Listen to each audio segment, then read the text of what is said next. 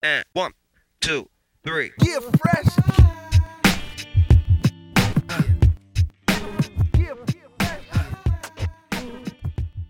Buenas a todos y bienvenidos a un nuevo episodio del podcast de Cancha NBA, donde, como siempre, os traigo las mejores historias, anécdotas y curiosidades de la mejor liga de baloncesto del mundo. Y hoy, después de acabar el análisis de todos los equipos que conforman la NBA, vamos con un episodio muy especial en el que traigo a un invitado también muy especial que a continuación escucharéis y veréis durante el desarrollo de este podcast para hablar un poquito de esta liga en general, de los equipos y también, por supuesto, dando nuestras predicciones de equipos revelación, equipos de excepción, qué equipos creemos que van a entrar y cuáles creemos que no van a entrar en los playoffs. Y además, y para finalizar con el invitado que me acompaña y que descubriréis a continuación,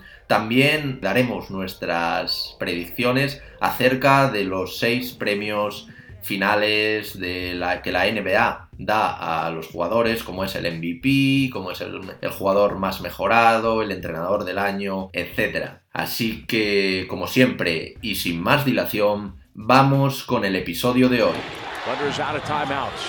Adams gives it back to Rush. Deep shot. Get it! What a perfect ending to a historic day. Westbrook gives the Thunder the victory at the buzzer. Buenas a todos y bienvenidos a un nuevo episodio del podcast de Cancha NBA.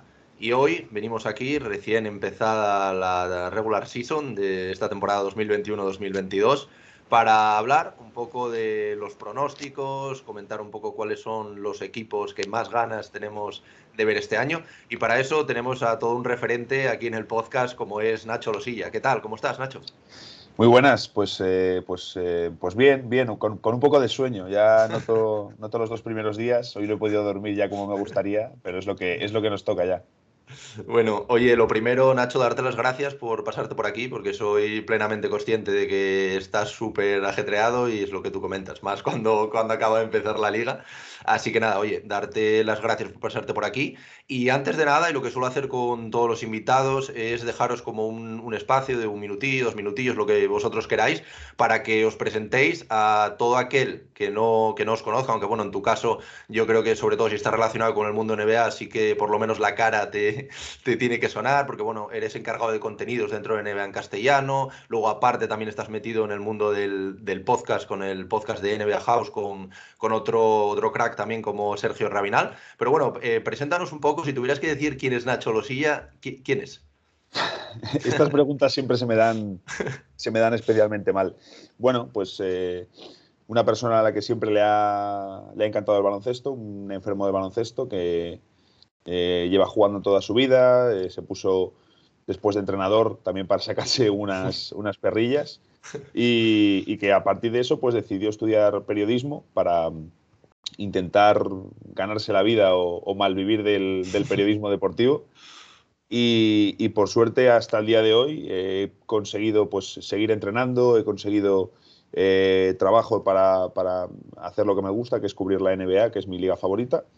Y, ahí seguimos, ¿no? Eh, yo, soy con, yo soy feliz eh, pasando tiempo con el baloncesto, en partidos, analizando cosas y demás, me gusta, así que eso es un poco lo que, lo que me gusta hacer, baloncesto, en la vertiente de comunicación, jugar me encanta, eh, ya te digo, todo lo que sea baloncesto es, es bien.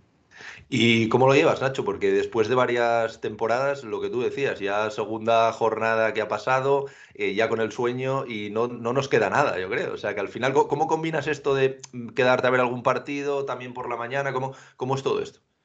Pues yo tuve un, un, cambio bastante grande el año que empecé a trabajar con, con NBA, con, con, los compañeros de Dazón, porque yo venía de unos, de unos años en los que por el proyecto anterior de The Wing eh, y también pues por, por, por, gusto me quedaba siempre hasta las eh, 6 de la mañana, 7 de la mañana, ¿no? Yo me quedaba todos los días, es decir, mi rutina era acostarme a las 6, 7 de la mañana y luego levantarme para irme del tirón prácticamente a entrenar a unos chavales, volver a mi casa, seguir... Bueno, era un poco mi rutina, ¿no? Acostarme a las 6 y levantarme al mediodía.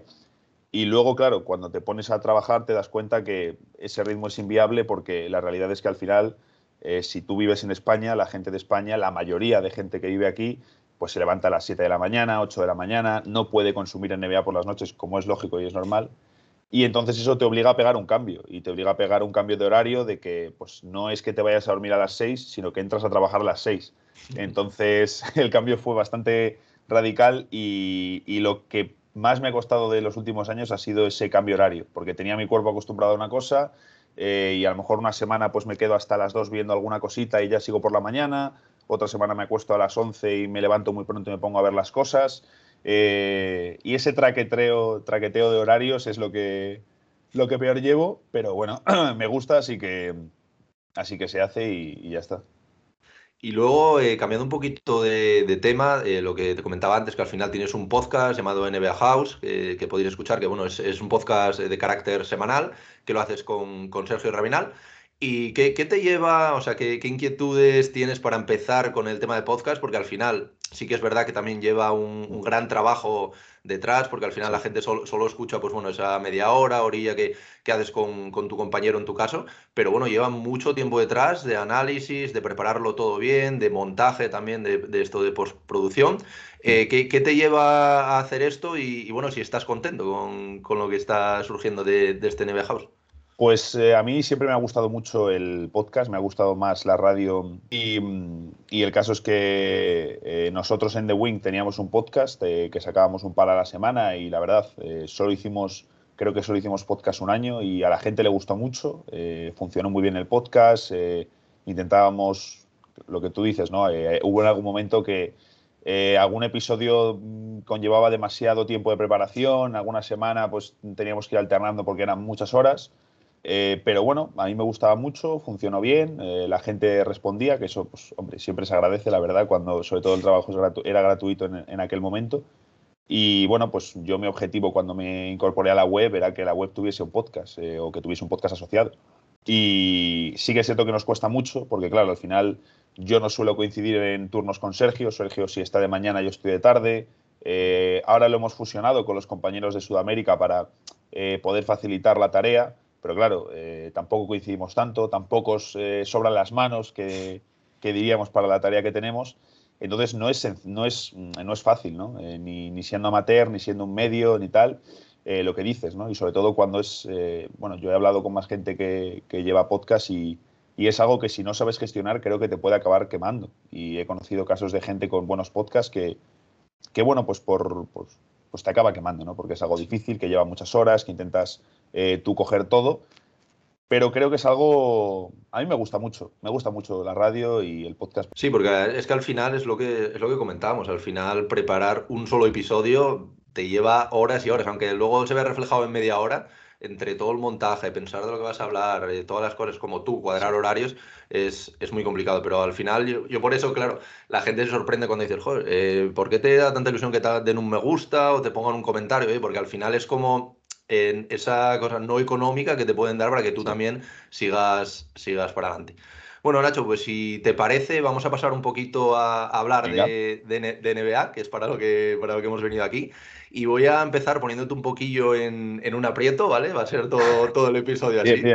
Yo, la verdad, la verdad que no, no suelo ser un, tipo muy de, muy de pronósticos, porque al final, bueno, tú lo sabrás mejor que nadie, pues pronosticar la NBA es eh, completamente imposible.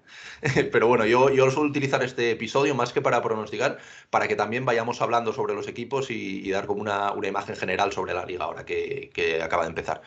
Y bueno, vamos a empezar por equipos revelación, ¿Vale, Nacho? Voy a preguntarte cuáles son para ti, no me, puedes dar un, nombre, dos nombres, tres nombres, lo que, lo que tú quieras y a partir de ahí vamos comentando.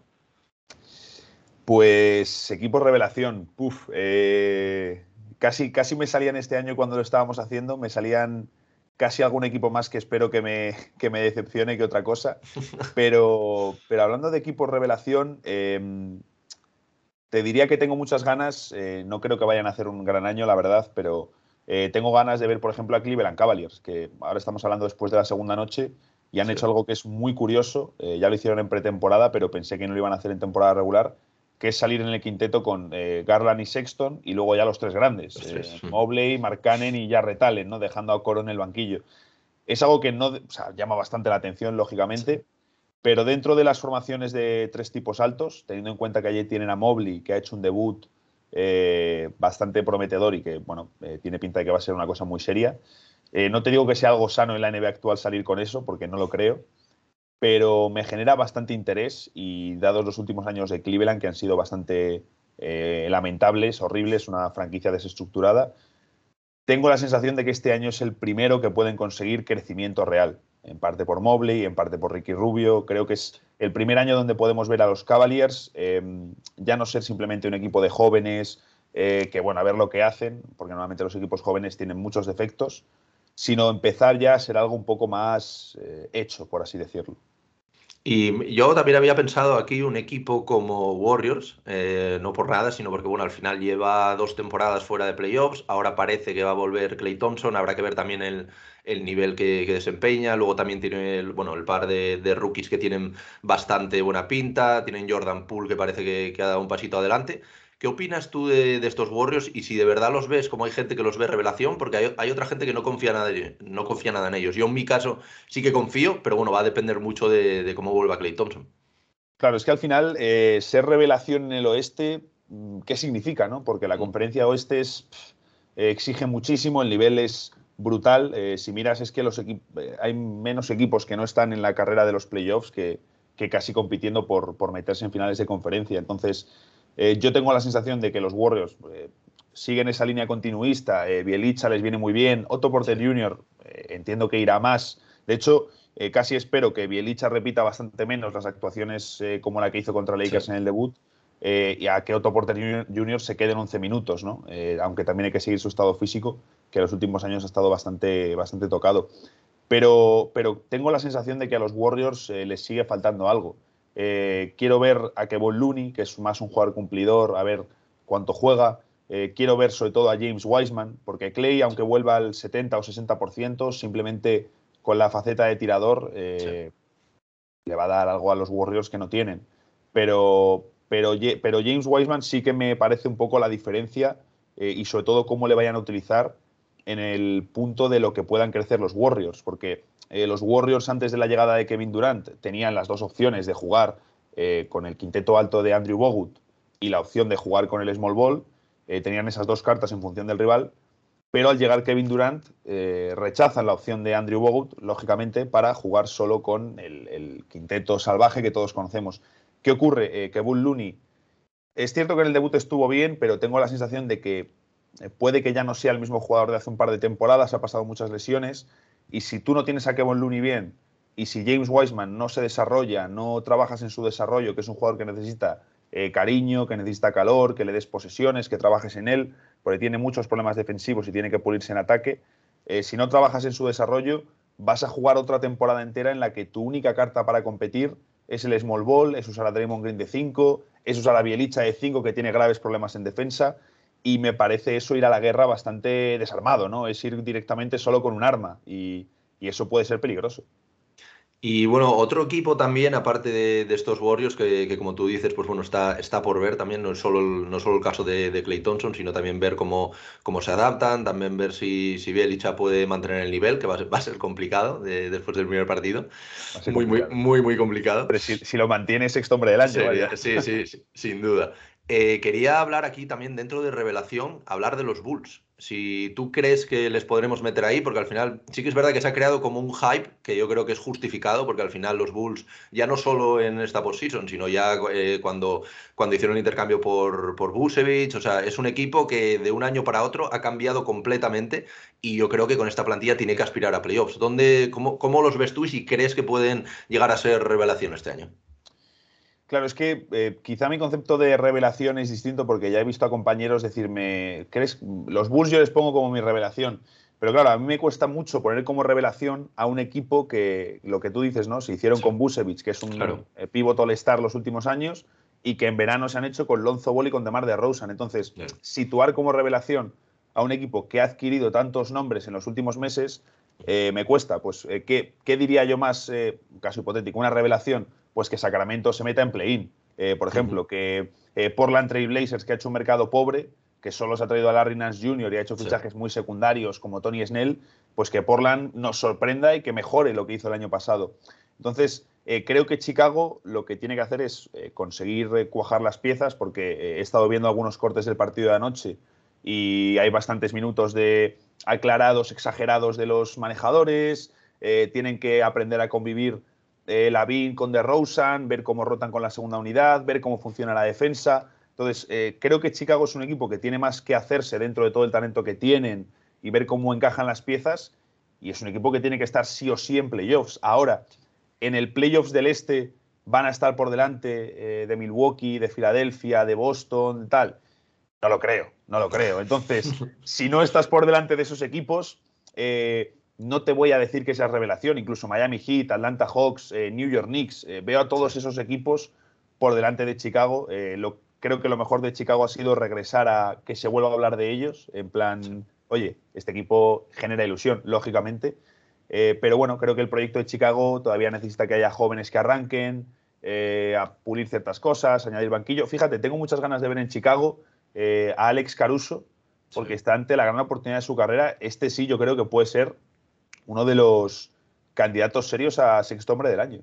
Sí, yo creo que muchas veces por el tema Caruso, pues al final es un poco jugador que, que es, eh, es, como por toda la comedia que, que, le rodea, pues no, no se habla de él como gran jugador, porque al final es un grandísimo jugador, o sea, es un grandísimo jugador que te aporta en ambos lados de la cancha y que, y que es muy importante. Yo también tengo muchísimas ganas, no, no se ha hablado casi nada de él, más, más para en temas de comedia que, sí. que en temas de jugador, pero a mí la verdad que me gusta mucho.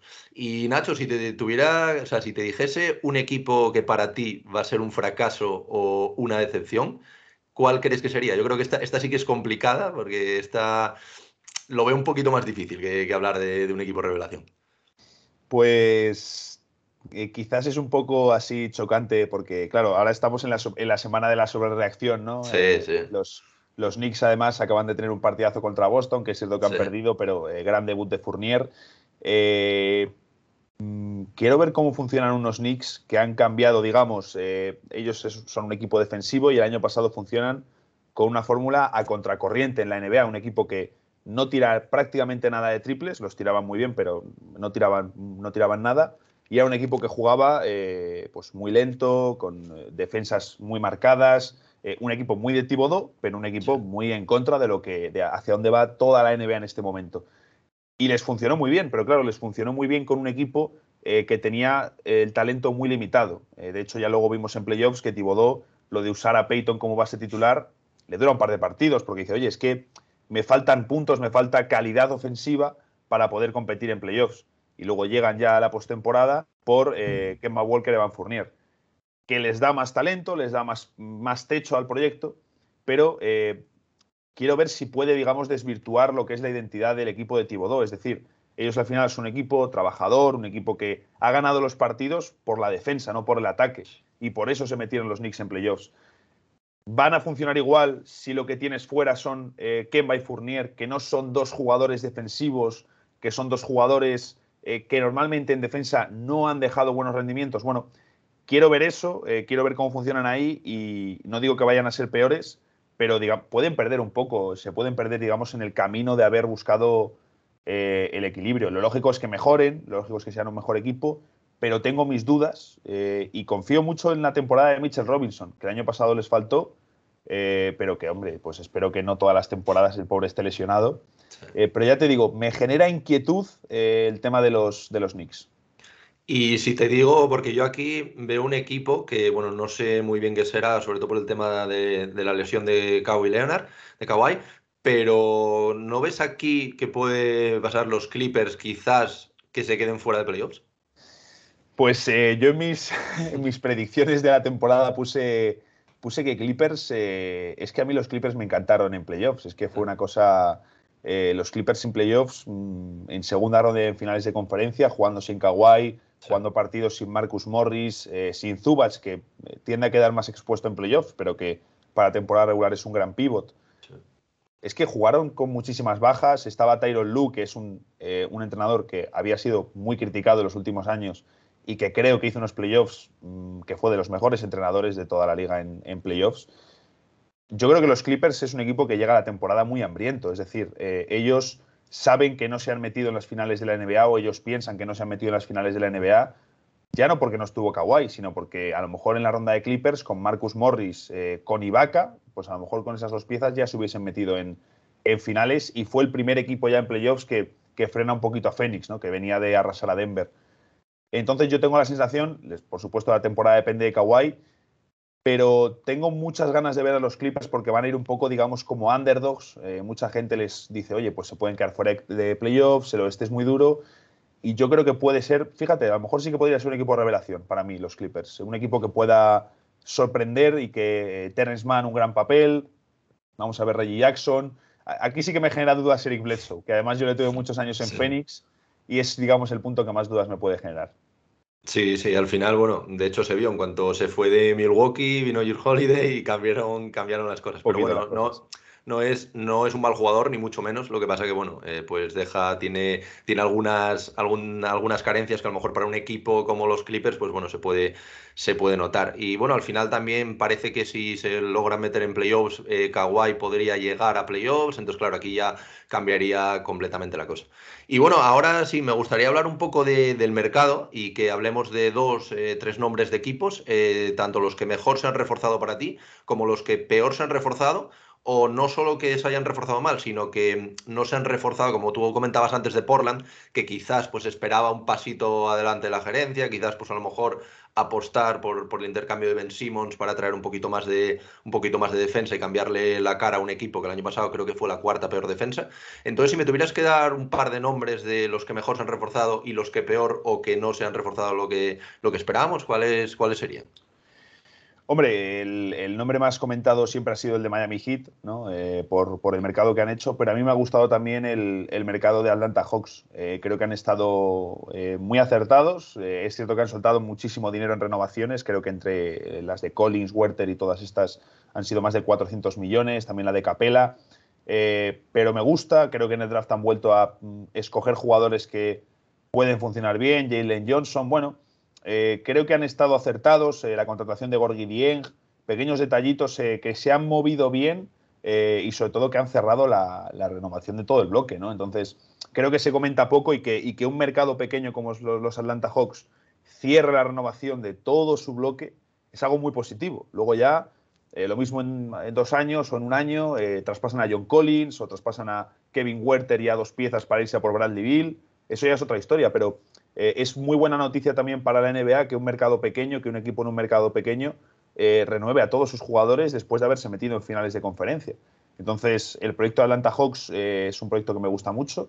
Disfruté mucho con ellos en playoffs y ya te digo, me gusta que hayan conseguido cerrar todas las renovaciones. Y en cuanto a equipo que peor se ha reforzado o que quizás tú esperabas que, que diesen un pasito adelante para, para competir más en playoffs. Bueno, eh, se ha hablado mucho, por ejemplo, de que si Dallas no se ha movido lo suficiente. Creo que estaban bastante capados a nivel salarial como para intentar grandes cosas. Se ha hablado mucho también de, bueno, de Portland, lo decías tú ahora. Pero a mí un mercado que me ha decepcionado ha sido el de New Orleans Pelicans. Eh, recuerdo cuando llegó David Griffin en el verano de, la elección de Zion Williamson y el, primer verano de los Pelicans eh, me pareció fascinante. Es decir, sacaron a Anthony Davis y en un momento dejaron eh, la base de la reconstrucción hecha con Lonzo, con Ingram, con Sion, escogieron a Jackson Hayes en el draft, eh, ficharon a Jay Reddick y a Derrick Favors, estaba también Josh Hart, Nikhil Alexander Walker. Bueno, en un momento eh, los Pelicans casi se dejaron un proyecto de mejor potencial o de más potencial que el anterior. Y tengo la sensación que desde justo después de ese verano los movimientos todos han sido muy extraños. ¿no? El verano pasado Griffin se trae a Bledsoe y a Steven Adams para meterles ahí en un quinteto que no encajaba y que no tenía ningún sentido. Eh, ahora este verano ha perdido Alonso Ball porque quería hacerse con Kyle Lowry, que creo que era un sueño demasiado irreal, y por intentar ir a por Kyle Lowry y no proteger a Alonso Ball, al final se trena de Monte Graham, que es peor base titular. Y luego sí que me gusta lo de Jonas Balanchunas, eh, creo que mejora lo que había con Steven Adams y que encaja mejor con Sion pero no tengo la sensación de que los Pelicans hayan mejorado. Es otro verano en el que despiden al entrenador, que es un movimiento que también hay que registrar. Y, bueno, otro año más en el, que, en el que los Pelicans cambian demasiado las cosas, que no hay continuidad en el bloque. Y esto es muy negativo, precisamente. Hablábamos antes del mercado pequeño de Atlanta. Esto es algo muy malo para el mercado de los Pelicans. Es decir, eh, ya se habla mucho de que si el peso de Zion Williamson es un problema, de que si se puede marchar. Todas estas cosas y que tú no tengas continuidad en tu proyecto, que Sion vaya a empezar otra temporada con otro entrenador diferente, que es el tercero que ha visto, con otro pivot titular que es el tercero que ha visto, no me gusta y creo que es mala señal de lo que están, de lo que están construyendo los Pelicans. Sí, creo que lo que tú comentabas antes, por ejemplo, el caso de Atlanta, que han sabido rodear perfectamente a Trey Young, también aparte es un equipo joven, o sea, no es un equipo muy, muy veterano, pero que va añadiendo estas piecitas poco a poco y la verdad que para mí tiene uno, uno de los mejores rosters, yo creo que también puede ser, es que claro, hablar de revelación de Atlanta Hawks es un poco arriesgado, porque claro, el año pasado ya, ya llegaron unas finales, pero, pero bueno, yo creo que, que lo pueden hacer muy bien. Eh, en el este, pues bueno, tienes a dos super equipos como es los, los Bucks, también está los Nets, evidentemente. Ojo también con tema Celtics, veremos el, cómo acaba lo decimos con Filadelfia. Pero bueno, el este cada vez es un, un este más competido. Y hablando un poquito de lo que comentabas antes, de que la gente habla mucho de que Dallas, de que estos maps no se ha reforzado, pero que es verdad que estaban un poquito capados por, bueno, pues como el tema contractual. Pero bueno, yo creo que el mejor refuerzo que, tiene Dallas, yo creo que parece ser ese cambio de actitud, un poco de Porzingis, que yo creo que, que puede ser sin duda eh, lo, que mejor, lo que mejor les vaya, porque el año pasado se le veía muy desconectado, con el entrenador parecía que no le metían en, en la... Bueno, de hecho se, se, llegó incluso a quejar de que no entraba pues como en el esquema ofensivo. ¿Qué, qué opinas tú de, de estos Mavericks? Eh, que, que, parece que, bueno, en el caso de Luca, este año puede ser un año clave por intentar pasar esta, esta barrera de, de la primera ronda. ¿Y cómo, cómo los ves de cara a este año?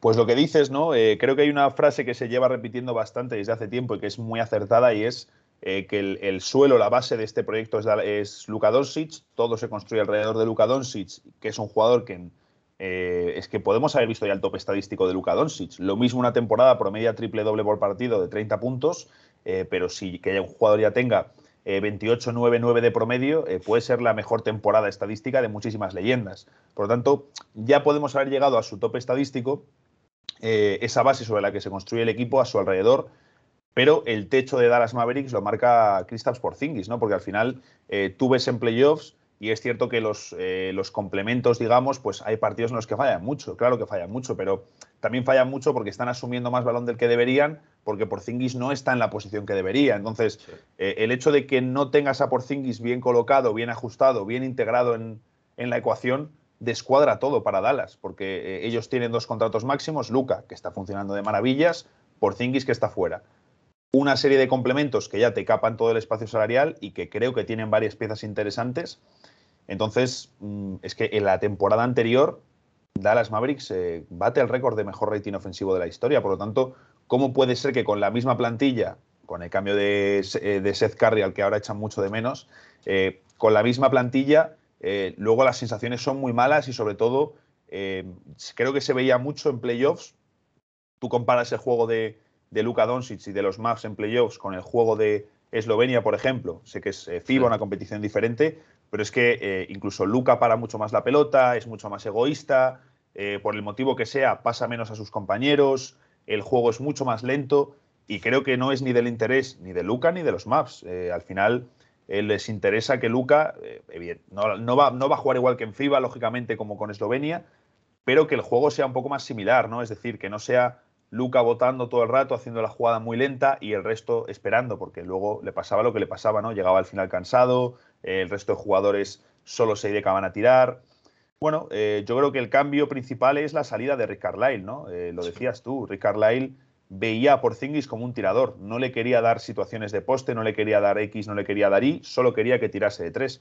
Si tú tienes un All-Star en tu plantilla y quieres que rinda como un All-Star, tienes que tratarle como un All-Star. Si tú dejas a Porzingis en el alero como un tirador, eh, un jugador que, tiene su ego, que, tiene, que quiere ser importante, lo que pasó creo que era lógico y, bueno, eh, lo mejor para ambas partes es reconducirlo, porque un traspaso creo que a Porzingis no, tampoco le interesa. Creo que está en una situación maravillosa para él. Y la situación es eso, poder encajar bien a Porzingis. Así que ya se le ve contento, se le ve sonreír. Vimos el otro día la publicación de Doncic en Instagram. Eh, Dallas es un equipo de League Pass, es decir, solo por Doncic tú les quieres ver. Si encima consiguen integrar bien a Porzingis, eh, es una maravilla de equipo. Han fichado a Reggie Bullock, que es la única incorporación, que es un jugador que encaja perfecto con lo que tú necesitas al lado de Luka Doncic sin ser una estrella. Entonces, eh, yo mira, lo, decías, lo, decías antes, equipo revelación. Yo creo que Dallas es un equipo que si las cosas funcionan bien puede terminar top 4 del oeste. Bueno, y aprovechando ya que, nos comentas esto de top 4 del oeste, ahora sí que voy a meterte ya en el, en el mayor de los compromisos y sí que me gustaría que hablásemos un poco de ¿Quién piensas que, va a entrar en playoffs, tanto en el este como, como, en el oeste? Vamos a empezar por el, por el este. Ya sé que está complicado y que, seguramente no, no, acertemos ni, ni el 50%, pero sí para también quiero aprovechar eso, para hablar un poco de los equipos que hasta ahora no hemos hablado. Entonces, si me tuvieras que dar una clasificación en el, en el este, eh, si quieres, por ejemplo, empezando por el octavo y bajando hasta el, bueno, y subiendo hasta el primer puesto, ¿cuáles serían? ¿Y qué, qué gran equipo, bueno, qué equipos piensas que se quedarían en el play-in? Pues eh, creo, es que además hice, hice la predicción, lo hicimos para la web. Creo recordar eh, que en el play tenía a los Wizards, eh, a Indiana, a Charlotte. Claro, esto partiendo desde la décima posición. Creo que tenía Washington, Indiana, Charlotte y el otro equipo ahora mismo no recuerdo quién era. no sé si incluso metía a los Bulls en el play-in. Creo que los Bulls es un equipo que me pega que juega en el play-in, la verdad. sobre todo porque al final Entiendo que yo pongo a Milwaukee como número uno de la temporada regular.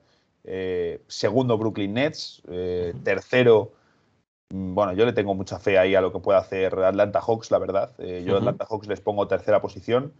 Luego ya te diría Miami Heat, Boston Celtics. Y claro, ya luego va el play así que sí, te diría esos, ¿vale? Pues sí, son eh, claro, es que me estaba haciendo aquí un, poco el orden en la, cabeza. Sí, eh, pues, pues sí, te los digo del 1 al 8, que me es más, más eh, Brooklyn Nets, perdón, Milwaukee Bucks en el primero, quinto Boston Celtics, sexto Chicago Bulls, y luego, pues te diría que mm, séptimo Charlotte y octavo, no, octavo noveno, ya me estoy perdiendo incluso un poco. Sixers queda por ahí. Eh, claro, ostras, es que ya, bueno, es que los Sixers ni los he contado, macho. Eh, claro, los Sixers tienen que, tienen que estar, la cosa es donde les meto. Eh, pues Sixers les metería, les metería quinto, retraso a Boston Celtics una posición y que estén en el play-in Chicago, Chicago, Charlotte, Washington y, e Indiana. Vale, y ahora vamos a, pasar al. Bueno, antes, bueno, yo mi predicción fue bastante parecida, aunque cambié algo, algunos. Bueno, pongo primero a los Bucks, la verdad que les tengo bastante fe y más después de la, de la primera jornada con, un Yanis en, modo renovar el MVP. Eh, segundo, Nets. Eh, tercero, yo pongo a los Heat, les tengo bastante, bastante fe. Eh, cuarto los Hawks, evidentemente, eh, un equipo que, me, bueno, como hemos hablado, a mí me, gusta mucho. Luego metería por ahí a los Celtics, eh, detrás los Sixers, que bueno, también tendremos que ver a ver cómo acaba el tema Ben Simmons, que yo creo que esto va, va a cambiar bastante las, las predicciones, pero bueno, yo la verdad que no los veo, sinceramente, fuera de, playoffs ni, ni, de coña, vamos. Y luego séptimos Knicks y meto ahí como, como octavos, ya entrando en playoffs a través de, de play-in, a los Bulls. Porque yo creo, bueno, quiero creer que van a estar ahí. Yo creo que, que, vuelva a Chicago eh, unos, unos playoffs, pues la verdad que puede ser muy bonito. Y bueno, ahora vamos a pasar al, oeste y bueno, también vamos a hablar un poquito de los Suns, que, evidentemente no, no, puedo traerte al podcast y, no hablar de, de Phoenix. Y quería que, me, bueno, vamos a empezar por tu predicción. Eh, ¿cómo, ves tú el oeste? Eh, ¿Qué equipos crees que van a estar y más o menos las posiciones que tú piensas? Pues eh, me lo estoy apuntando porque si no luego, luego me lío. Es que es muy complicado, ¿eh? al final, yo, cuando lo, yo cuando lo hago, hice la primera lista, digo, hostia, pero ¿cómo me voy a dejar a estos fuera? al final es que el oeste es una auténtica pasada. Sí, bueno, y, te pasa como, como a mí el anterior, ¿no? Te pones a meter equipos y de repente dices, mierda, me he dejado uno. Sí, sí, Filadelfia. ¿Qué hago, con este equipo ahora, no? Eh, ¿Dónde le meto? Retraso a todos. Eh, sí, pues yo así pensando rápido, ya te digo, es que tengo por ahí las predicciones, no las encuentro, pero eh, yo creo que Utah Jazz va a ser otra vez el número uno de la conferencia oeste en, temporada regular. Eh, Lakers necesitan su proceso de adaptación, eh, es algo que todos sabemos, pero creo que al final acabarán sumando muchísimas victorias y serán segundos. Phoenix terceros, quiero ver cómo se desarrolla la temporada regular. Me genera interés, no, voy a disfrutar del equipo porque van a competir, pero, pero bueno, a ver, a ver Ayton, a ver el equipo, a ver cómo está la química. Eh, he puesto a los maps cuartos, ya me subo a la parra completamente. Eh, quintos, Warriors. Y para cerrar las posiciones eh, de equipos que se saltan el play-in, Los Ángeles Clippers. Estoy mirando porque digo, a ver si me dejo algún equipo así tal, pero yo creo que no, porque ya te metería. A... Bueno, está, están por ahí los Nuggets, ¿eh? También. Nuggets, Portland, claro. Pues, pues estoy dejando, efectivamente. Pues a, Nuggets yo les metería quintos. Al final quiero ver lo de Jamal Murray también. Sí. Aunque es un jugador que en temporada regular no brilla tanto. Sí. Posiblemente podrían ser cuartos, pero bueno, los voy a dejar quintos. Ya que he dicho lo de, lo de Mavs que pueden ser cuartos, dejo a Denver quintos. Warriors eh, sextos y para el play-in eh, dejaría a Clippers, a Memphis. Eh, nada, yo a ver, yo más o menos he dado algo similar. Lo único que, bueno, yo en este caso, eh, aunque bueno, después estas predicciones lo hice antes de, del tema de Ayton, pues yo en mis predicciones, la verdad que, que había puesto a estos Suns eh, como primeros, porque bueno, les tengo bastante fe de, después de lo que han hecho pues la temporada pasada, pero sí que es verdad que me deja un poco de dudas el tema Ayton, la no renovación que yo creo que, ha sorprendido a, todo el mundo. Y no sé si esto tú crees que puede afectar un poco dentro del vestuario, dentro de la química del equipo, porque al final, evidentemente, pues Ayton no, estará contento. Y después del paso adelante que dio el año pasado con unas finales de la NBA, que yo creo que fue muy importante, no sé cómo, cómo afectará esto. ¿Tú cómo lo ves, Nacho? Bueno, lo que decías, ¿no? El, lógicamente no está contento. Eh, dentro del vestuario es algo que tampoco entienden, el, el hecho de que Phoenix no haya renovado, porque, eh, claro, encima tú has visto cómo eh, Denver Nuggets también, pues siempre ha cerrado rápido las renovaciones de Murray y de Jokic, también Aaron Gordon, que le han metido un buen dineral pese a unos playoffs en los que estuvo un poco gris. Has visto cómo Atlanta Hawks cierra todas las renovaciones. Has visto cómo, bueno, incluso Denver Michael Porter Jr., que es un jugador que a día de hoy creo que ha mostrado menos realidad, eh, mucho futuro, pero más, menos realidad de presente que otros jugadores y le han soltado una pasta enorme. Eh, también eres Ayton, ya has visto eh, cómo le han metido una buena renovación a Michael Bridges y cómo han renovado a Landry Summit nada más llegar, ¿no? Entonces, sí. yo creo que el asunto con Phoenix, yo pensaba y al principio me, me, cabreé bastante porque pensaba que era más una decisión de Robert Sarver, el propietario, que ya sabemos que en su día eh, no le quiso pagar a Joe Johnson y Joe Johnson se marchó en 2005 de Phoenix eh, en un movimiento que le pudo costar el anillo a los Suns, es así. Uh -huh. eh, pero resulta que no es solo algo de Sarver, de que Sarver no quisiera darle eh, pues un contrato en el que Eaton llega a cobrar casi 50 millones, sino que ellos, creo que por estilo de juego, no van a invertir en el desarrollo ofensivo de Ayton. Es decir, si tú veías los playoffs, es que eh, Ayton se tenía que buscar las castañas muchas ocasiones en el rebote ofensivo. Eh, eh, le utilizan mucho para poner bloqueos, arrastrar a la defensa. Eh, también es un jugador que pasa bien la pelota. Es decir, es muy importante en el esquema ofensivo de Phoenix, pero no como finalizador, no como ejecutor, no como un jugador que vaya a meter puntos. Al final, Chris Paul y Booker son los que meten los puntos. Y luego hay un salto importante en número de tiros y están bastante igualados eh, Ayton y Bridges. Un poquito por delante Ayton, pero están bastante igualados. Y realmente el, el, uso ofensivo que tenía Ayton es bastante bajo. De hecho, el otro día para un artículo lo estuve mirando y de los eh, 16 pivots en playoffs que promediaron al menos 25 minutos por partido, solo por Zingis, que ya hemos hablado de la situación que tenía, eh, solo por Zingis, Tristan Thompson, Clint Capella y Rudy Gobert tenían un uso, un uso ofensivo inferior a Ayton es una temporada en la que funcionó como funciona la cosa. Eh, creo, que, creo que son jugadores que tienen menos talento que, que, que Eaton o que tienen menos uso ofensivo que Eaton. Entonces, eh, no sé, ahí, ahí es algo que me descolocó un poco el hecho de que no, no lo utilicen. Creo que, pues eso, no creen en su, en su desarrollo, no creen en, en lo que pueda dar tanto él con la pelota y le dejan en un rol secundario. Entonces, yo entiendo que si le vas a dejar en un rol secundario en ataque, pues no le quieras meter 50 millones en una temporada. Yo solo lo entiendo. Nacho, porque al final es mucho dinero, entonces, pues bueno, hay que analizarlo también en frío. No creo que, que los Suns pues estén eh, tirando piedras contra su propio tejado, pero bueno, ve, veremos también cómo, cómo, afecta esto a la química en este año. Yo luego había puesto a, los Lakers, que bueno, ahora hablaremos un poquito de ellos después de, del primer partido y de una pretemporada que con un 0-6, ahora ya 0-7 con este primer partido. Eh, luego metería a los Jazz, eh, metería cuarto a los Warriors, un poco por delante de, los Mavs, aunque también, bueno, confío en los Mavs, eh, perfectamente pueden acabar en un top 4. después sí que metería a Nuggets, en el séptimo lugar metería a Blazers Y para cerrar, metería a los Clippers. Dejaría fuera con todo mi pesar a Memphis, que es un equipo que me encanta. Y bueno, ya, ya lo hemos visto como ha debutado con un, un Yamorán increíble. Pero bueno, ahora quería hablar un poquito del tema Lakers para saber qué, qué, opinas tú, porque al final es un equipo que bueno, tiene muchísimas incorporaciones, se ha rehecho, tienen el tema Russell Westbrook, que aunque bueno, sea un, gran jugador, pues bueno, veremos cómo, lo ajusta Vogel, porque hemos visto muchas imprecisiones, ha jugado un, partido malísimo el primero. ¿Y cómo ves tú a, estos Lakers? ¿Crees que al final pues van a conseguir, yo creo que sí, pero bueno, van a conseguir ponerse en ese top 3 de, del oeste? ¿O piensas que puede ser eh, un, un, fracaso porque Westbrook no acabe de encontrar este, este lugar?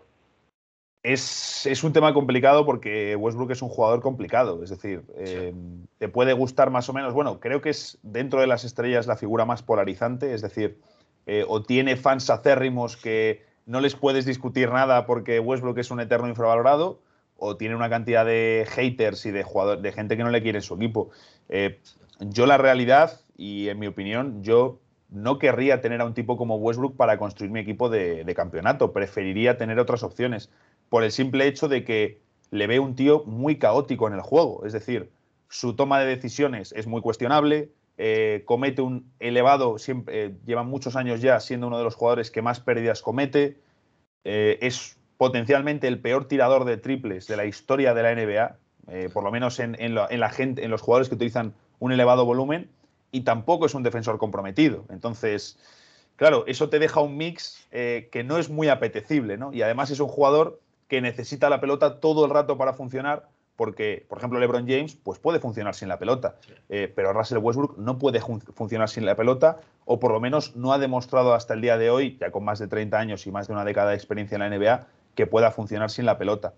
Entonces, mm, yo creo eh, la situación es, digamos, idílica para él, porque es que si no es ahora, ¿cuándo va a ser? Es decir, si Russell Westbrook, eh, Russell Westbrook hace un año en los Wizards, yo pensaba que era su muerte deportiva, que que ya no lo íbamos a volver a ver en un gran contexto competitivo, bueno, a lo mejor en algún equipo de playoffs, pero no en un equipo candidato al título. Y un año después, eh, después de la fea salida de Houston, tal, un año después está en los Lakers, que es el equipo de su ciudad, jugando con LeBron James y con Anthony Davis, en un equipo que tiene opciones de título. No, no lo digo esto para que sea todo responsabilidad de Westbrook, pero él evidentemente va a tener que cambiar eh, dinámicas y hábitos de su juego que lleva construyendo durante muchísimo tiempo. Es algo que no es fácil de hacer. Entonces, lo tiene que hacer ahora, porque es que si no lo hace ahora, eh, los Lakers van a tener dos, dos, años con LeBron, Westbrook y Davis. Es lo que tienen, dos temporadas. Si no funciona esto, eh, Westbrook saldrá, le buscarán otro destino, a lo mejor ya LeBron ya te pega el bajón. Entonces, claro, es que tiene que funcionar ahora. Y, y como digo, es que hace un año era impensable que Westbrook jugase en los Lakers con LeBron James, era impensable. Entonces, Sencillo no va a ser, pero es que si, si, no lo consigue en una situación con la jerarquía de LeBron James al lado, con Anthony Davis, con los tiradores que han fichado, porque tienen muy buena plantilla. Sí. Eh, a mí el tema de la edad no es algo que me preocupe tanto. Mm, si no consiguen adaptarlo, y es un trabajo de todos y que va a llevar tiempo, si Westbrook no consigue encajar en un equipo de estas características, eh, significa que Russell Westbrook la única manera que tiene de ganar es darle a la pelota y construir el equipo a su alrededor y eso ya hemos visto anteriormente el resultado que tiene. Primera ronda, segunda ronda como mucho. Sí, es que al final sorprende, porque al, fi al final tiene que jugar con un quinteto inicial con LeBron James y LeBron James va a llevar el balón. Y, y es que el, el, otro día lo veías y parecía que no sabía dónde, dónde colocarse, eh, generaba muchas dudas, sobre todo a nivel defensivo, que al final, pues los Lakers cuando ganaron el anillo fue basándose en la defensa y más con Vogel, que es un, un reconocido especialista defensivo. Entonces yo no sé cómo será, cómo será esto, yo creo que Westbrook va a tener que reinventarse, ya con, con la edad que tiene, pero va a tener que hacerlo, porque si no va a salir. Y es que al final es lo que tú comentabas, LeBron James evidentemente pues está a un nivel magnífico, pero ya tiene, creo que va a cumplir ahora 37 años, le queda poco. Entonces, esas, esa opción de, anillo que, que, no va a tener muchos años más, pues creo que, que, la va a exprimir al máximo. Y luego ya para cerrar este, este tema Lakers, y luego sí que me gustaría hablar un poquito de, los Jazz, que yo creo que es el equipo que nos falta por, por comentar. Eh, ¿cómo, ¿cómo, ves el tema de, del 5? ¿Cómo ves el tema de Anthony Davis? ¿Cómo ves eh, a, Howard? También, bueno, el otro día jugó de titular eh, de Andre Jordan. ¿Cómo, ¿Cómo, ves esto? Yo creo que tiene bastantes alternativas ahí Vogel. Yo creo que en un quinteto, hipotético quinteto, para jugarse unos playoffs, tendría que, estar Davis de 5, porque yo creo que es donde mejor se desempeña. Pero. ¿cómo, cómo ves esto? Pues, pues, lo que tú has dicho, ¿no? Es decir, la mayoría de minutos van a ser con, con Davis al 5 y más en temporada regular. Eh, de hecho, ayer me pegué mm, cuatro horas sacando cortes del, partido eh, porque ya nos dejaron bastantes detalles eh, tácticos los Lakers y bueno, lo, has comentado antes, lo de Westbrook sin balón, eh, varias jugadas en las que estaba el puesto en la esquina contraria como si fuese un tirador, que, es, que era lo que, lo que menos he entendido del partido. Digo, joder, pero ponle en cualquier sitio a Westbrook menos ahí. En la contraria, por favor.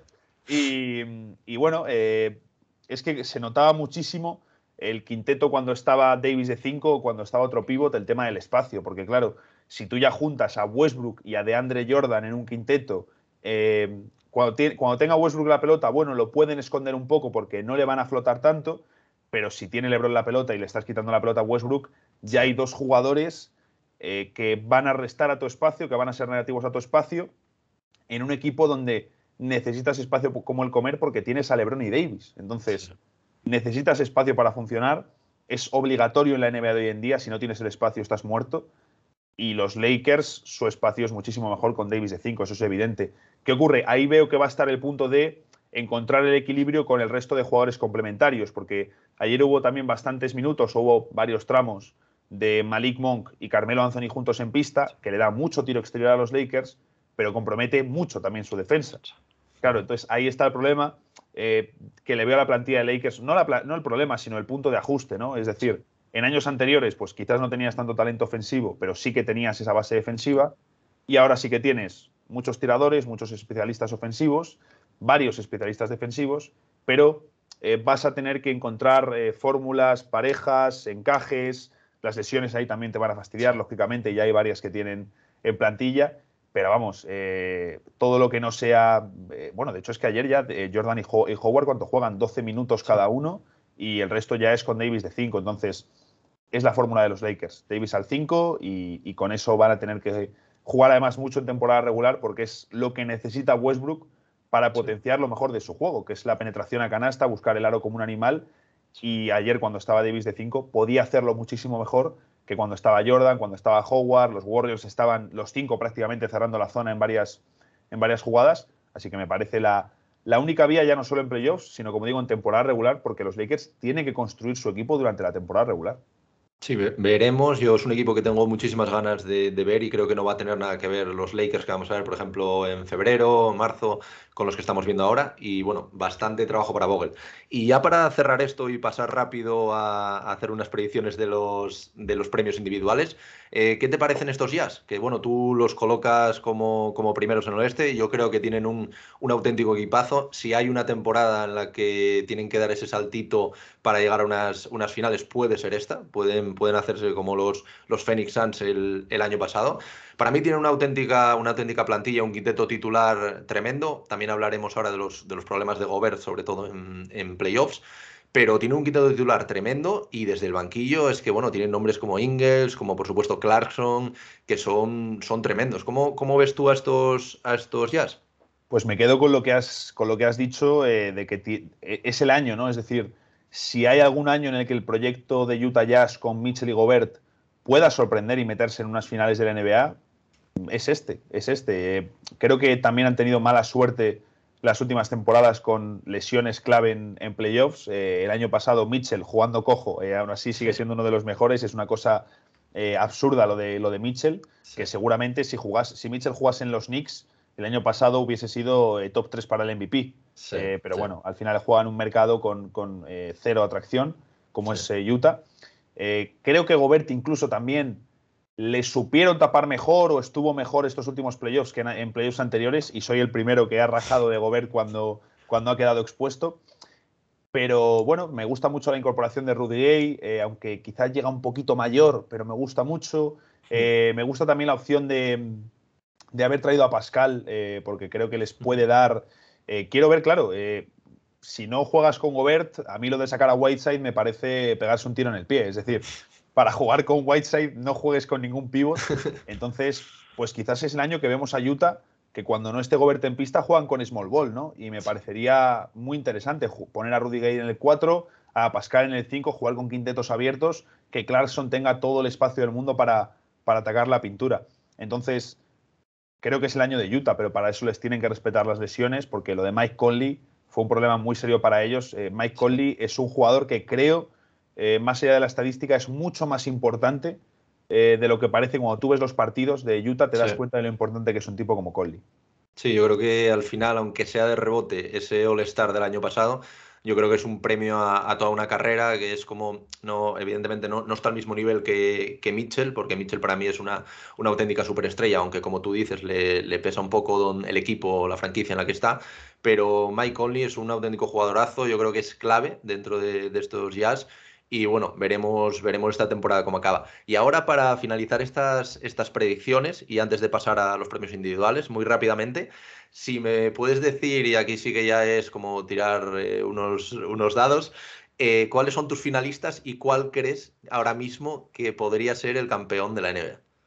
Pues mira, te voy a decir los que dije el otro día, que si no me equivoco fueron, bueno, seguro que dije Brooklyn y, y Milwaukee en el este y dije que ganaba a Milwaukee eh, y luego en el oeste eh, dije, puede ser que dijese Lakers y, Utah, creo que dije Lakers y Utah, eh, y dije que se metían Lakers. yo al final pues también tiro mucho de Lebron, es mi jugador favorito, y, aunque, bueno, yo aunque pierda unas finales me gustaría verle ahí, evidentemente. Y, te diría que yo eso sí que lo tengo, bueno, claro, lo que decíamos antes, ¿no? Las predicciones son las predicciones, ¿no? Pero mi campeón de la NBA este año es Milwaukee Bucks. Eh, les veo reforzados, creo que tienen mejor plantilla, creo que tienen margen de mejora ofensivo tanto por los fichajes que han hecho como a nivel interno. Creo que el anillo es el típico caso de equipo que se va a ver muy reforzado por el anillo. Entonces, yo a Milwaukee no me sorprendería que hiciesen en absoluto un back-to-back. back to back bueno, pues la, verdad que me acabas de planchar mis pronósticos, aunque quede un poquito mal, pero yo también había puesto unos, yo creo también que van a llegar unos backs nets, pero yo creo que, a ver, también hay que ver el tema Kyrie Irving, que a ver cómo, cómo, finaliza va a ser muy importante, pero yo a los backs los veo reforzadísimos, creo que, los refuerzos, por ejemplo, de Grayson Allen, también eh, Dante DiVincenzo que vuelve, aunque me parece como, como un nuevo fichaje, aunque ya, ya estaba en la plantilla, y yo veo un equipo, y bueno, veo ahora hablaremos de, los pronósticos de, los premios individuales, pero veo ante Tocumpo y me adelanto mm, como reeditando esos dos MVPs que, ya tiene con, tan solo 26 años. Así que nada, aprovecho para pasar y preguntarte quién, quién es el MVP para ti o quién piensas que puede ser el MVP, porque han sonado varios nombres. La verdad es que me, ha sorprendido bastante que el de Antetokounmpo no esté tan arriba, porque colocan a otros, incluso a Stephen Curry por, por delante de él pero yo la verdad, y antes incluso de ver el primer partido, es que veo un Anteto que no deja de mejorar. Ahora parece que también ha mm. incorporado este mid-range, se le ve como una mecánica mucho más fluida, incluso el otro día metiendo algún triple. Yo creo que es lo que tú comentabas, que a los backs se les quita un peso de encima enorme, y esta temporada los veo jugando como mm, mucho, mucho mejor, pero mucho mejor por esto, por no, ya no tener este peso de tener que, que ganar un anillo. No sé cómo lo ves tú, y aprovecho ya para que me comentes ese MVP. Sí, además eh, creo que Milwaukee es un equipo que en playoffs eh, ellos ganan por su defensa, por su superioridad, por su tamaño, fueron un equipo dominante que fue mejorando mucho en playoffs, pero la realidad es que tuvieron tramos eh, donde su defensa dominó y su ataque no correspondía, donde fallaban mucho, tiros liberados, tiros claros, es decir, es que tienen mucho margen de mejora. Tienen la opción del small ball con Giannis de 5, que ya por fin Budenholzer lo hizo, menos mal. pero claro, también tienen la opción del big wall, en el que te plantan un quinteto que salgan eh, Holiday, Middleton, Giannis, Portis y López. Es que tienen los dos extremos y creo que esta última alineación eh, puede ser la mejor alineación defensiva de toda la NBA. Entonces, mmm, Milwaukee a mí me da mucho miedo, la verdad. Eh, Giannis va a seguir mejorando y lo que me fascina de él es que sigue jugando y lo, y lo demostró el otro día, sigue jugando como si no hubiese ganado nada. Es, es fascinante y el currículum que tiene Ah, te puede gustar más o menos su estilo, te puede parecer más o menos estético. Yo no es el jugador que más disfruto, que digo, son las 3 de la mañana, voy a ver a Giannis Antetokounmpo, que bien. Eh, pero es una, es una barbaridad de jugador, ¿no? Entonces, a mí cada vez que alguien dice, no, es que Giannis es solo físico, eh, me, entra, me entra algo así por el cuerpo muy, muy feo. Eh, pero, pero no sé si le van a hacer más, si va a descansar más minutos. Es un poco la duda que me puede generar para el MVP. Yo por eso, eh, además creo que incluso con un récord un poquito peor, puede serlo por, por su poder mediático, creo que este es el año para que Luka Doncic sea MVP. Eh, A lo mejor otro equipo necesitaría que su otro jugador necesitaría que su equipo tuviese un récord impresionante para ser MVP, pero Sí. creo que Luka es un tipo que quedando quinto del oeste, eh, cuarto evidentemente creo que sí que sería un punto genial para ser MVP, pero creo que Luka simplemente con no estar en el play-in del oeste, Si hacen una temporada notable los maps, eh, que sería evitar el play-in por la competencia que hay, yo creo que Luka Doncic es, es el año eh, para que sea MVP.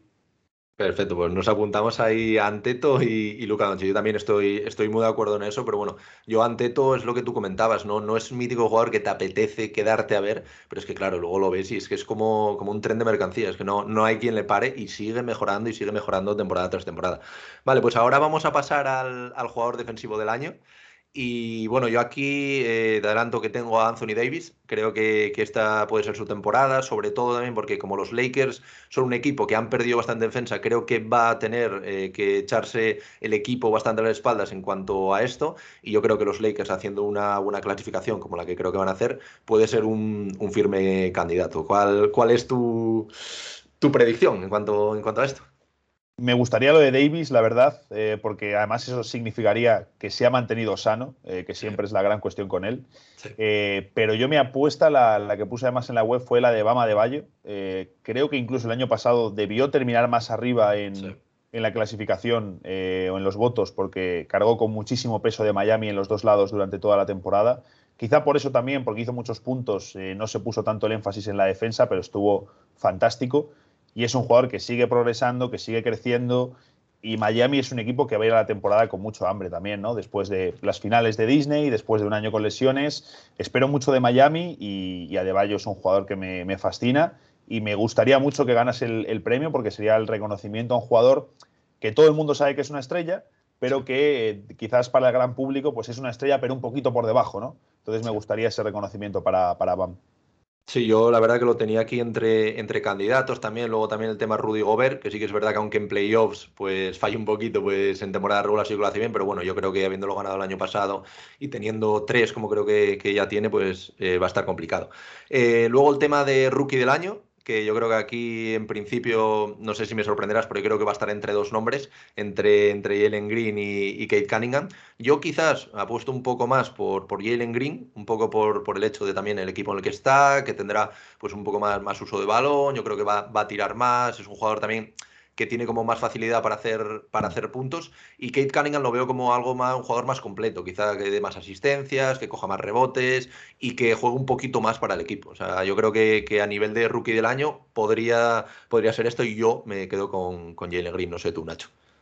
Siempre, siempre hay algún novato que nos sorprende y que aparece sin que tal y te rompe la escena, ¿no? Ojalá también ocurra eso. Sí que es cierto que mirando las primeras elecciones, pues hay varios jugadores que o tienen bastante competencia en el puesto o tienen ya una Mm. referencia ofensiva en su equipo. Entonces, eh, vamos a ver cómo los encajan.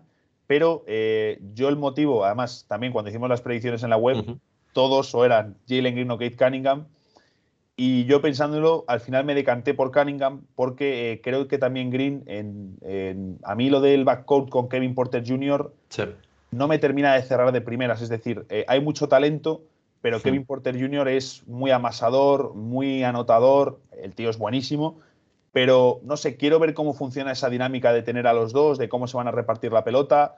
Y, y Kate Cunningham, por mucho que tenga a Killian Hayes al lado, eh, es el- va a ser el equipo de Kate Cunningham, ¿no? Eh, a mí me Sí. gusta mucho el francés, pero ya te digo, esa, esa pareja Kevin Porter Jr. eh, con Jalen Green, quiero ver cómo funciona porque me parece que eh, puede funcionar mejor o que puede tener mejores sinergias desde el primer momento una pareja eh, Hayes Cunningham.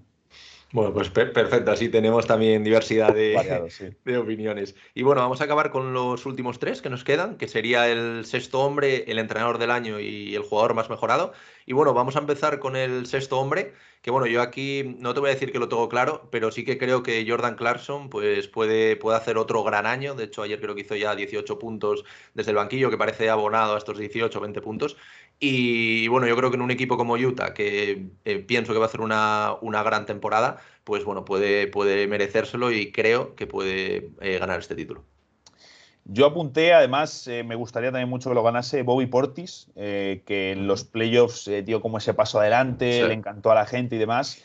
Él ya el año pasado en temporada regular fue uno de los mejores sextos hombres, de hecho creo que terminó séptimo o por ahí en la, en la votación, pero que lo que le pasó fue que no jugaba tantos minutos. Él Claro. producía muy bien, eh, no recuerdo las cifras, pero las cifras eran muy buenas. Muy bueno, sí. Pero claro, es que estaba jugando 20 minutos su partido. Pero eh, tengo la sensación de que este año sí que va a tener más minutos en temporada regular, Milwaukee y demás. Yo tengo la sensación de que, de que Portis puede hacer unas cifras extraordinarias, eh, tener gran porcentaje en triples, sumar en defensa, capturar siete rebotes por partido, Sí. irse por encima de los 12 puntos, un récord muy bueno de Milwaukee. Así que yo me apunto a Portis como sexto hombre del año. Perfecto, perfecto. No, no me lo esperaba para nada, pero oye, ojo, ¿eh? hay, que, hay que apuntárselo ahí y como salga, la verdad que te, te vas a marcar una, una pedazo de, de predicción. Y bueno, pasamos ahora al entrenador del año, ¿vale? Eh, yo aquí voy a ir con, con Monty Williams. Creo que, que, bueno, si hacen una gran temporada como la que espero, el premio va a ir para él. El año pasado hubo bastante polémica con el, con el tema Thibodeau, pero bueno, yo creo que es un, un premio que se merece, ya no solo por la temporada pasada, sino por lo que hizo en la burbuja, por cómo viene trabajando los últimos años. Y yo creo que sería un premio a una carrera, todo lo que tuvo que pasar, eh, cuando bueno, él se retiró por el tema de, de su mujer. Yo creo que, que al final es uno, uno, de los mejores entrenadores, y no solo entrenadores, sino también motivadores de, del equipo, que bueno, son míticas ya sus, sus charlas. Y bueno, no sé lo que, lo que tú piensas, Nacho. Yo, a ver si me vas a sorprender ahora con, con otro nombre aquí, under the radar. Pero bueno, yo, yo, yo por lo menos lo, lo tengo claro. Hombre, yo te firmo que sea Monty Williams, ¿eh? te lo firmo ahora mismo. Yo la, eh, la verdad que me encantaría. Eh, pero eh, la verdad que a mí este premio le estuve dando vueltas, no lo veía muy claro. Sí. Y te voy a tirar dos nombres, porque ya te digo, no veo uno muy claro, no lo tengo muy claro. Pero tengo bastantes ganas de ver, eh, bueno, eh, quitando a Spoelstra, que creo que es candidato todos los años, Sí. y, y si Miami termina arriba, pues va a recibir muchísimos votos y lo podría ganar perfectamente. Eh, quiero ver a Ime Udoka en Boston. Me deja buenas sensaciones lo que están haciendo y me gusta lo que ha hecho Brad Stevens en las oficinas. Y luego Jason Keith, es decir, si él consigue que.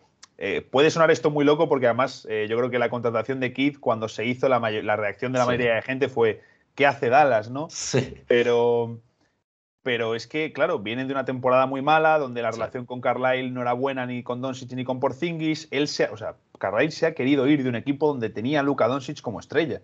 Eh, entonces, eh, si Kid consigue integrar bien a Porzingis, es un equipo que ya ha sabido funcionar antes. Si Dallas termina en el top 4, eh, Luca consigue o, o- o evitan el play-in. Si, Sí. si Dallas evita el play-in, Dallas juega bien, sobre todo en ataque, consigue recuperar una versión notable de Porzingis, yo creo que puede estar eh, muy, muy arriba Jason Kidd en la votación del entrenador del año. Me, me encantan estas predicciones completamente under the radar, ¿eh? O sea, va a haber que volver a, a este vídeo cuando se acabe la temporada y, a, ver cómo salen, ¿eh? Lo mismo, lo mismo Dallas se queda fuera del play-in, eh, a Udoka le echan a mitad de temporada, baja Stevens a entrenar, o sea que. Bueno, yo, creo que bueno, que están dentro de lo que cabe, aunque sean así un poco más under the radar, están bien tiradas, ¿eh? Las dos bastante, bastante bien. A mí también Udoka, pues yo creo que, sobre todo con lo que ha hecho Stevens desde los despachos, ahí me dan, me dan muy buena sensación estos Celtics. Y bueno, ya para acabar, Nacho, vamos a ir con el jugador más mejorado. Bueno, aquí, aquí voy, a, voy a darte primero a ti paso, eh, a ver qué, qué- qué es lo que me tienes que contar y a ver si coincidimos en un premio. Pues eh, yo me apunté a Jamorant porque el, el año pasado eh, es cierto que en el, en el play-in y en playoffs se sale, pero en temporada regular estuvo flojete. Eh, en temporada regular no hizo una temporada regular brillante. Memphis confió mucho en Balanchunas, que hizo un gran año. eh, fue un equipo muy colectivo. Eh, bueno, empezó la temporada de forma fantástica Morant. Y me gustaría que ya Morant, además eh, es su tercer año, por lo tanto la NBA siempre encaja bastante que el MIP sea un jugador de tercer año. Mm, Lo dicho, viene una temporada flojita después de ganar el rookie del año, unos playoffs tremendos. Creo que es el año, además, eh, lo de invertir más en Jaren Jackson Jr., que creo que le vamos a ver más de, de cinco único, eh, abre más espacios para Morant, que es un penetrador impresionante. Entonces, creo que es el año para que ya Morant sea All-Star. Si ya Morant es All-Star, Eh, bueno, creo, creo que si ya Morant es, eh, gana el premio a jugador eh, con mayor progresión es porque ha sido el star ¿no? All-Star. Entonces, ya te digo, por ahí, por ahí van mis tiros porque Morant me fascina y, y si fuese All-Star, creo que además sería una gran noticia para la liga.